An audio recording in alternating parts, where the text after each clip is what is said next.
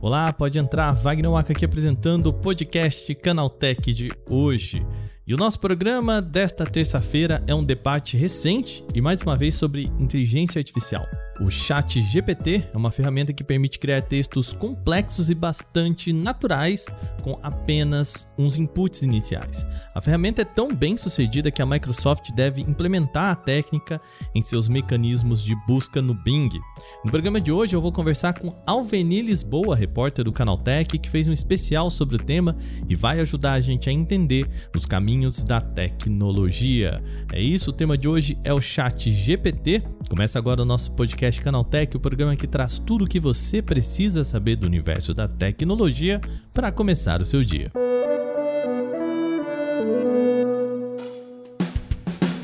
Olá, você aí, seja bem-vindo e bem-vinda ao podcast Canaltech, o programa diário que atualiza você das discussões mais relevantes do mundo da tecnologia. De terça a sábado, a partir das 7 horas da manhã, a gente tem os acontecimentos tecnológicos aprofundados aí no seu ouvido. E de domingos e feriados tem também o nosso podcast de entretenimento, o Vale Play. Nessa segunda, nós lançamos o Porta 101 falando sobre programação, ensino de programação nas escolas. Perguntamos, será que Programação novo em inglês, aí nas escolas de todo o Brasil. Conversamos com quem dá aula de programação, com quem saiu, que acabou de sair do ensino médio e aprendeu programação, então tá bem legal o programa, vai lá escutar, tem links aqui na descrição. Também é importante a gente lembrar, já tá rolando a votação do Prêmio Canaltech. É o momento em que você aí pode votar na marca ou produto de tecnologia de destaque de 2022. Nesse ano temos aquelas novidades. No Prêmio Canaltech você pode levar uma Smart TV Samsung de 50 polegadas, uma Anel QLED 4K Smart Gaming, olha, super show para você jogar aí e já acompanha um PlayStation 5. Esses dois produtos aqui vão para a mesma pessoa. Pois é.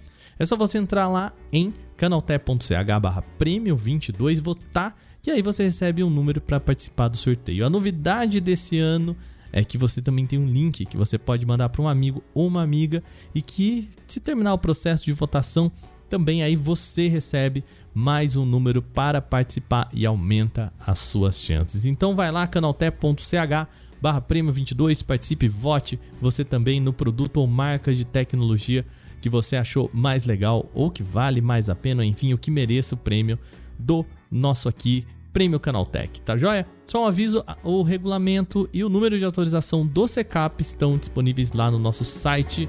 De novo, repetindo, canaltech.ch barra prêmio 22, vai lá.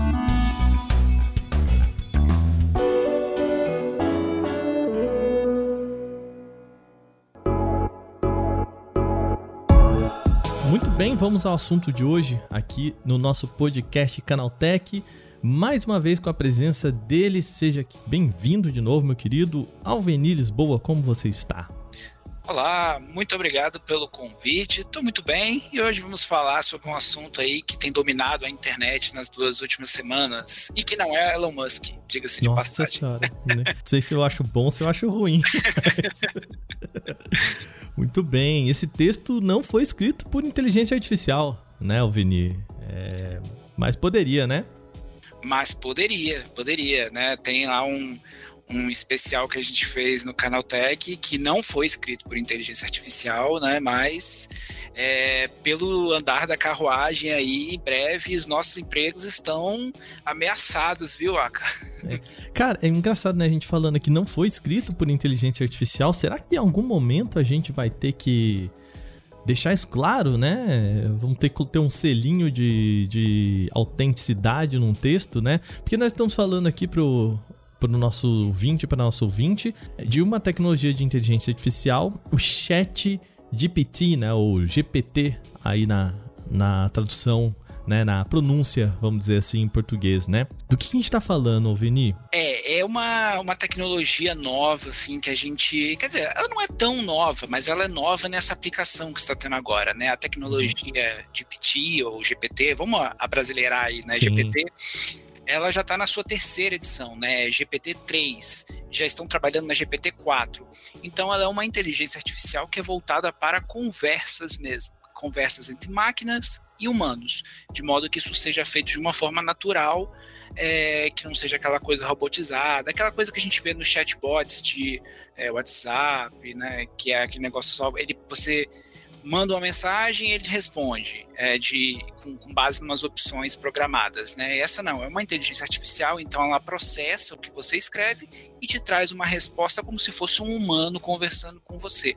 E eu acho que é por isso que chama tanta atenção, porque é, o diferencial dela é que é uma ferramenta de chat, uma ferramenta de bater papo mesmo. Você consegue conversar com a máquina, ela te dá as respostas como se você estivesse ali conversando é, para os mais velhos no chat do UOL, no Mirk, enfim, Nossa. uma conversa entre pessoas mesmo. É, e, e, é muito interessante, né? Porque o que chama atenção pra gente é como essas tecnologias estão cada vez mais, entre muitas aspas, humanizadas. Né? É, a gente gravou um podcast sobre, sobre o tema no Porta 101, né? E uma das perguntas que eu fiz para o professor é, da Universidade Federal de Pernambuco foi, né? É, como que a tecnologia interpreta? E ele falou assim: não, não interpreta. A gente não está falando aqui de uma interpretação né? A gente tá falando aqui só de uma mimetização de como seres humanos falam, né? Eu lembro daquela, a gente já viu algumas coisas que chamaram muita atenção lá, o Sundar Pichai naquela apresentação do Google I.O., né, do Google Duplex. Eu acho que já coloquei algumas vezes aqui, vou, vou botar até um trechinho pro pessoal. So how? Hi, I'm calling to book a woman's haircut for a client. Um, I'm looking for something on May 3rd.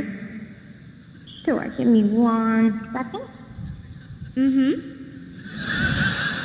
Essa ideia do computador responder como ser humano, né? Eu acho que o chama atenção mesmo nisso, né, Alveni? É o quão natural isso é, né?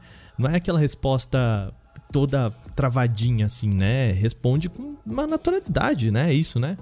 É assim, ele não vai te dar aquela resposta padrão que você encontraria no Google, por exemplo, né? Uhum. De sim ou não, ou o que é isso, o que é aquilo. Não, ele vai bem além, ele conversa com você, ele traz contextualizações e principalmente ele, ele já resolve algumas tarefas básicas, né? Então, assim, ah, cria um script aqui de um podcast do Canal Tech. Ele vai criar. É claro que não vai ter uma, um nível de, de, de, profissionalismo, não vai ter uma qualificação como um humano faria, mas ele consegue, né? Esses dias eu estava pesquisando no YouTube sobre esse assunto e já tem vários vídeos no YouTube falando ganhe dinheiro produzir, sem produzir vídeos. Ou seja, você vai lá no chat, digita, ah, eu quero produzir vídeo sobre como fazer é, rabanada. E aí o YouTube, o o chat vai lá, o chat GPT vai lá, vai criar um roteiro de um vídeo de como criar uma rebanada e você pode simplesmente gravar ou usar um, um sintetizador de voz, você não precisa nem gravar com a sua voz, não precisa nem botar a sua cara e você cria um vídeo aí é, botando umas imagens de fundo, uma coisa aleatória e tá pronto o seu conteúdo. Então, assim, é, isso é que tem chamado muita atenção, né? Por ele não somente te apresentar respostas, mas ele apresentar soluções para alguns problemas obviamente que hoje mais básicos, mas que podem ser potencializados para coisas mais complexas, né? A gente está falando aqui de uma ferramenta, né, é, basicamente muito parecida com o que a gente viu com o Dolly, né, com o Lensa, que virou uma febre, né, para quem não lembra, aquele aplicativo em que você fazia o seu perfil né, como uma obra de arte, entre muitas aspas, né? E como eles também a gente vê que existem implicações aí, né, o Alveni? Não é uma unanimidade o, o que se tem feito com o chat de PT, né? Quais são as consequências disso, né? O que que... É, é qual que são os problemas aí incutidos nele? É, hoje a gente tem, uh, talvez o principal problema é porque ela ainda é uma IA sendo treinada. Né? Uhum. Então isso vai levar ainda muito tempo para você conseguir é, deixá-la pronta para o uso. Então ela passa por aquele estágio de aprendizado, ela ainda está aprendendo muita coisa. Então eventualmente ela vai te dar informações erradas. É, já tem alguns casos que a, a própria mídia mesmo já fez testes, ela criou fake news sobre pessoas, né? Eu acho que foi o New York Times fez uma matéria em que ela conseguiu criar uma fake news sobre o ex-presidente Barack Obama usando é, essa ferramenta. Então ela cria fake news e tipo, apresenta como se fosse verdade. Uh, você tem questões que são mais complexas sociais, que ela acaba refletindo é, o coletivo geral, né? Então, assim, alguns preconceitos, alguns conceitos que as pessoas têm errados sobre algumas coisas. Então, você tem casos de racismo, que, é que ele já reproduziu, casos de é, misoginia, homofobia. Então, tem todas essas questões que normalmente afetam muito as IAs, né? De elas absorverem os preconceitos que os humanos têm e reproduzir isso como se fosse algo certo, algo natural. É, então a gente tem muito isso ainda, essa questão da imprecisão e essa reprodução de, de preconceitos aí, essa criação de fake news, enfim, alguns desafios que a OpenAI é, precisa resolver. É, até em falando sobre é, essa questão que a gente pode chamar que é o, o viés é, como você mesmo diz, né? quando a IA ela acaba sendo racista ou ela acaba caindo em preconceitos, enfim, né? De novo, a gente não tá falando aqui de uma plataforma que interpreta, né, Alvini? Então, se ela não interpreta, como ela pode ser racista, né? O problema está na base de dados, né? Quando a gente fala de viés de, de uma IA, né? A gente conversou sobre isso lá no Porta 101 também, sobre fazenda de cliques, em que o, o professor nosso entrevistado, ele fala, né, que a, o treinamento, quando eles vão ver como é treinamento de uma IA, percebe que, na verdade, um robô ele não é muito robô, né? Porque ele é treinado por seres humanos, né? O humano vai lá e fala, ó, oh, isso aqui é correto, isso aqui é errado, isso aqui é correto, isso aqui é errado, isso aqui é correto até a gente chegar nesse treinamento, né? E é por isso que a gente precisa falar sobre bancos de dados, né? A gente sabe alguma coisa sobre os bancos de dados desse chat, o GPT, de onde que ele vem, de onde que eles tiram essas informações? É, é eles estão fazendo já esse treinamento a, com milhões, dezenas de milhões de interações, né? E todos os dias as pessoas estão fazendo novos treinamentos, né? Uhum. Cada pergunta que você faz, é, ela, ela, vai te dar uma resposta, você pode avaliar o feedback positivo, o feedback negativo. Então você mesmo já está participando da construção dessa ferramenta quando você interage com ela. Então a tendência é que com o passar do tempo ela comece a ficar cada vez mais aprimorada, ou se as pessoas começarem a manipulá-la, ela pode cada vez ficar mais preconceituosa, cada vez mais racista, e é por isso que eles têm lutado muito é, para afinar isso, né? para que você consiga dar um, uma, uma roupagem é, lógica do ponto de vista de desenvolvimento, do ponto de vista técnico, para que ela não reproduza esse tipo de conteúdo. Né? E aí é que vem o grande dificuldade, né? Porque o que, que você vai definir? Como é que você vai. Qual é a linha que você vai estabelecer do que pode e o que não pode ser falado. Né? A gente tem, às vezes, diferenças culturais, às vezes uma expressão é, nos Estados Unidos é considerada racista, no Brasil não é, é, algo é considerado ofensivo, outra coisa não é. E aí, qual vai, qual vai ser essa medida? Né? Isso hoje a gente, infelizmente, não tem, né? E não, e não, não se tem uma solução para isso. Né? Quando eu fui fazer, né, a gente lançou um podcast agora no final do ano, é o último podcast, inclusive, do ano, que é a obra de arte na época da IA, falando sobre o Lensa, sobre o Dolly, sobre o Midjourney, né, essas tecnologias. E um dos pontos é que é, quando eu entrei nessa, eu tava no lado filosófico, né, daquele é, do livro da Alice, que foi feita toda por texto, o texto foi feito por chat GPT, é, o, as imagens foi, foram feitas por Midjourney, né? E eu descobri que o problema é mais de questão trabalhista, principalmente quando a gente fala de obra de arte e da, é, da das questões de direitos autorais, né? Aqui no chat GPT a gente tem um problema parecido, assim, porque lá o pessoal fala, olha, essas imagens foram pegas de lugares, né, de forma legal, enfim, de artistas que não deram permissão para isso. Aqui a gente tem algo parecido com esse problema ou não, Oveni? É, esse também é outro dilema, né? Porque como a ferramenta ainda é recente, ela vai produzir conteúdos duplicados em algum momento. É, é impossível que você queira que ela dê respostas originais 100% do tempo. Então, eu posso muito bem hoje reivindicar isso para mim e falar, olha, isso aqui é um texto que eu produzi e sendo produzido pela por essa ferramenta, e outra pessoa lá no Afeganistão também falar, olha, isso aqui foi um texto produzido por mim também, e aí, como é que você vai é, resolver isso? Aí a gente entra nas questões legais que também variam conforme os países, né? Cada país tem sua regra de direitos autorais e, e eles precisam lidar com isso de alguma forma, porque a, a, legislação dos Estados Unidos não é igual do Brasil, não é igual da Europa, e você tem essas divergências eventualmente que vão acontecer.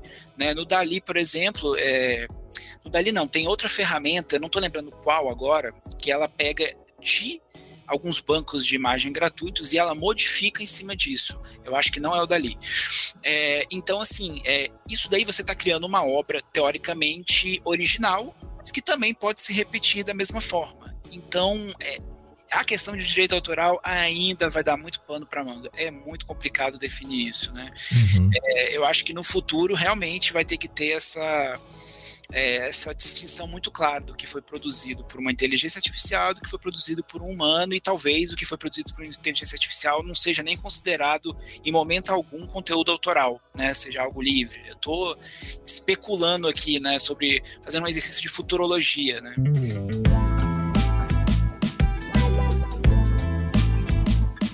A gente está falando aqui sobre algo que está acontecendo agora, né? E, e aí eu te pergunto, o Alvini, de 0 a 10, qual é o seu medo de ser substituído por um chat GPT na produção de, de notícias, enfim, de, do material todo? Olha, pelo que tem hoje, eu diria aí uns cinco, talvez. Cinco? Olha aí.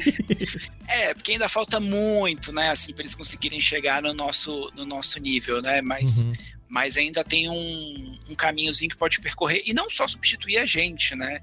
É, tem algumas notícias aí que já saíram que poderia substituir o próprio Google, né? Uhum. Porque como é que, para que, que você vai perder tempo é, pesquisando uma informação num site, sendo que você tem um oráculo, você tem algo que é tem um conhecimento supremo e que vai te dar uma resposta em 10 segundos, né? Sendo que você poderia gastar 15 minutos numa pesquisa no Google. Então, assim, isso pode impactar não somente né, em quem escreve notícias, né, mas é, no modelo da internet hoje, baseado em buscas, em pesquisas, questão de redes sociais mesmo. A Microsoft agora vai implementar já o, chat no Bing, que é o concorrente do Google, então ela vai começar a ter uma, uma resposta a perguntas muito mais ágil, né, que hoje não tem. O Google a gente tem, eles têm aqueles, aqueles pequenos bulletzinhos que eles fazem inserção, o Bing não tem e vai passar a ter agora baseado no chat. Então, é, tem várias aplicações já acontecendo aí, tem casos de treinamentos para para curar Alzheimer, para fazer pesquisas médicas. Então, assim, ele tem uma grande possibilidade aí de ter alguma utilidade prática na, na sociedade que não seja só substituir os meros uhum. jornalistas que ganham pão aqui trabalhando todos os dias, né?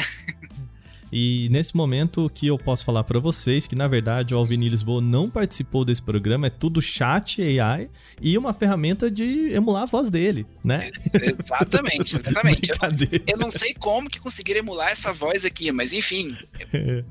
Brincadeiras à parte, mas é, né, a gente falou sobre isso também nesse, nesse podcast, que é a, quando a gente pensa no trabalho do jornalista, né? O escrever mesmo, produzir a notícia é, é 10% do que a gente faz, né? O resto é, é, apuração, enfim, entrevista, um monte de coisa, né? Alvini, então vamos lá, para quem quiser se aprofundar, você tem um especial aqui no Canal Tech, né? Como que o pessoal encontra então esse material? Isso, nós, eu acho que se você já pesquisar por chat GPT, o que é, o que é chat GPT, você já consegue localizar ali no nosso site, né, é uma matéria especial bem longa, com algumas, é, alguns desses questionamentos que a gente trouxe aqui, e também está sempre saindo notícias, né, hoje mesmo já saiu mais uma notícia falando aí da Microsoft que quer implementar essa ferramenta aí na, na no Word, no Excel, no PowerPoint, então assim, todos os dias estão saindo coisas novas e a gente precisa acompanhar para ver como é que essa tecnologia vai mudar a nossa vida, se é que ela vai mudar. Né? A gente tiver, tivemos tantas tecnologias que vieram e passaram, mas vamos acompanhando. Muito bem, também lembrando, vou deixar o link aqui na descrição do nosso podcast. Vou deixar aqui também os dois podcasts que eu citei, né? O primeiro que é obra de arte na época da IA, aí um papo muito interessante com artistas aí falando mais do lado visual, né? Mid Journey, enfim, do Dolly. E também o nosso é sobre as fazendas de cliques, que tem muito a ver também com essa questão de treinar robôs para a internet. Alvenir, Obrigado mais uma vez, meu querido. Muito obrigado. Estamos aí sempre, enquanto os robôs não nos substituírem. pois é. Quantos robôs não nos substituírem? Muito bem. Valeu, meu querido. Um abraço. Um abraço.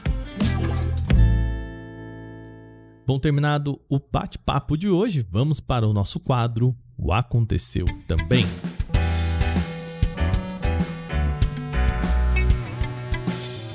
O Aconteceu também é o quadro em que a gente fala das notícias também relevantes, mas que não geram uma discussão maior. A Realme está expandindo a disponibilidade do Realme 10 4G ao redor do mundo. O celular intermediário passa a fazer então parte do portfólio da empresa na Índia, com destaque para preço. O modelo conta com tela de 6.4 polegadas com tecnologia em Super AMOLED, tem resolução em Full HD Plus e suporte para atualização em até 90 Hz. O processador é o MediaTek Helio G99. O smartphone roda Android 12 de fábrica com a interface da Realme UI 3.0. Tem duas variantes chegando ao mercado, uma com 4 GB de memória RAM e 64 de armazenamento e outra com 8 GB de memória RAM e 128 de espaço para armazenamento interno. Eles contam com duas câmeras traseiras, um sensor principal de 50 megapixels e um secundário de 2 megapixels. Além disso, tem uma câmera frontal de 16 megapixels. Por fim, ele conta com bateria de 5.000 mAh com suporte a carregamento rápido de 33 watts. Segundo a marca, pode carregar metade da bateria em 28 minutos. O modelo chega à Índia em 15 de janeiro, com preços partindo do equivalente a 900 reais na conversão direta sem contar impostos. Ainda não há informações sobre o lançamento do produto aqui no Brasil. Na última sexta-feira, dia 6, o Twitter voltou a demitir funcionários, dessa vez do time de moderação. Segundo a Bloomberg, cerca de uma dúzia de trabalhadores dos escritórios de Dublin e Singapura foram dispensados. Dentre os profissionais demitidos estão Ana Luísa Domingues, ex-diretora sênior de políticas de receita da empresa, e também alguns funcionários responsáveis por políticas de desinformação, processos de apelo global e mídia estatal. Em resposta a Bloomberg, ela Irving, chefe de confiança e segurança do Twitter, confirmou as demissões, mas replicou sobre as equipes afetadas. Em novembro, Elon Musk anunciou que a empresa não demitiria mais nenhum funcionário durante uma reunião geral. Apesar de ter realizado nenhum corte no mesmo nível que o primeiro, que diminuiu a força de trabalho em quase metade, a empresa continuou reduzindo as suas equipes. No último mês, metade da divisão de infraestrutura também foi dispensada. Quem também anunciou o corte foi a Vimeo, a plataforma de vídeos. No total, foi 11% da força de trabalho. Isso é o que confirmou Anjali Sud em um e-mail para funcionários publicado online. O CEO da plataforma de vídeos afirmou que quase todos os departamentos e setores da empresa vão ser afetados, mas a maioria das demissões vai se concentrar nos departamentos maiores, como vendas, pesquisas e desenvolvimento. Sud cita na carta grande deterioração das condições econômicas e que a empresa decidiu entrar em 2023 com uma estratégia mais focada em simplificar o Vimeo, de maneira que o tamanho e a composição das equipes devem refletir esse foco. A companhia já havia realizado uma série de demissões em julho do ano passado, cortando 6% dos funcionários. O movimento foi acompanhado por diversas outras grandes empresas do setor, como Twitter, Meta e Amazon. Em falando na Meta, a companhia anunciou uma ação para bloquear e remover conteúdos que defenda ou relativize as invasões aos prédios públicos da esplanada dos ministérios em Brasília. A empresa dona do Facebook, Instagram e WhatsApp disse à rede CNN nos Estados Unidos que vai adotar a exclusão imediata das postagens, incentivando levantes armados ou invasão ao Congresso, ao Palácio do Planalto, ao Supremo Tribunal Federal e a qualquer outro patrimônio federal. Embora não tenha entrado em detalhes, é provável que o algoritmo das plataformas seja calibrado para restringir conteúdos classificados como impróprios a partir de palavras-chave específicas e de imagens. Além de banir o conteúdo, publicações assim também podem ter alcance reduzido. Essa não é a primeira decisão da gigante nesse sentido. Antes das eleições presidenciais de 2022, o conglomerado já havia colocado o país no alvo de monitoramento intensivo para evitar a disseminação de fake news, conteúdo de ódio e incentivo à violência.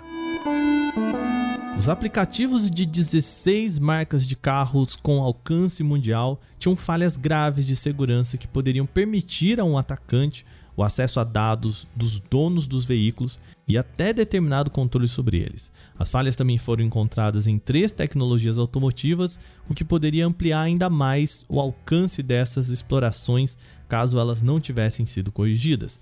As vulnerabilidades foram encontradas nos aplicativos de marcas como Ford, Honda, Nissan, Hyundai, Kia, Toyota, BMW, Mercedes-Benz, Porsche, Land Rover, Jaguar, Rolls-Royce, Ferrari, Infiniti, Acura e Genesis. Em múltiplos casos, era possível realizar tarefas como abrir e trancar portas, manipular sistemas internos de entretenimento e consultar dados de diagnóstico além de gerar riscos envolvendo a ativação ou desligamento do motor contra a vontade do condutor. Todas as brechas foram reportadas de forma responsável às montadoras e marcas que já aplicaram correções para impedir acessos e manipulações indevidos, assim como a realização de ataques. Não existem indícios de golpes realizados com tais falhas. A recomendação é que os proprietários de veículos de qualquer montadora mantenham sempre seus aplicativos e sistemas atualizados.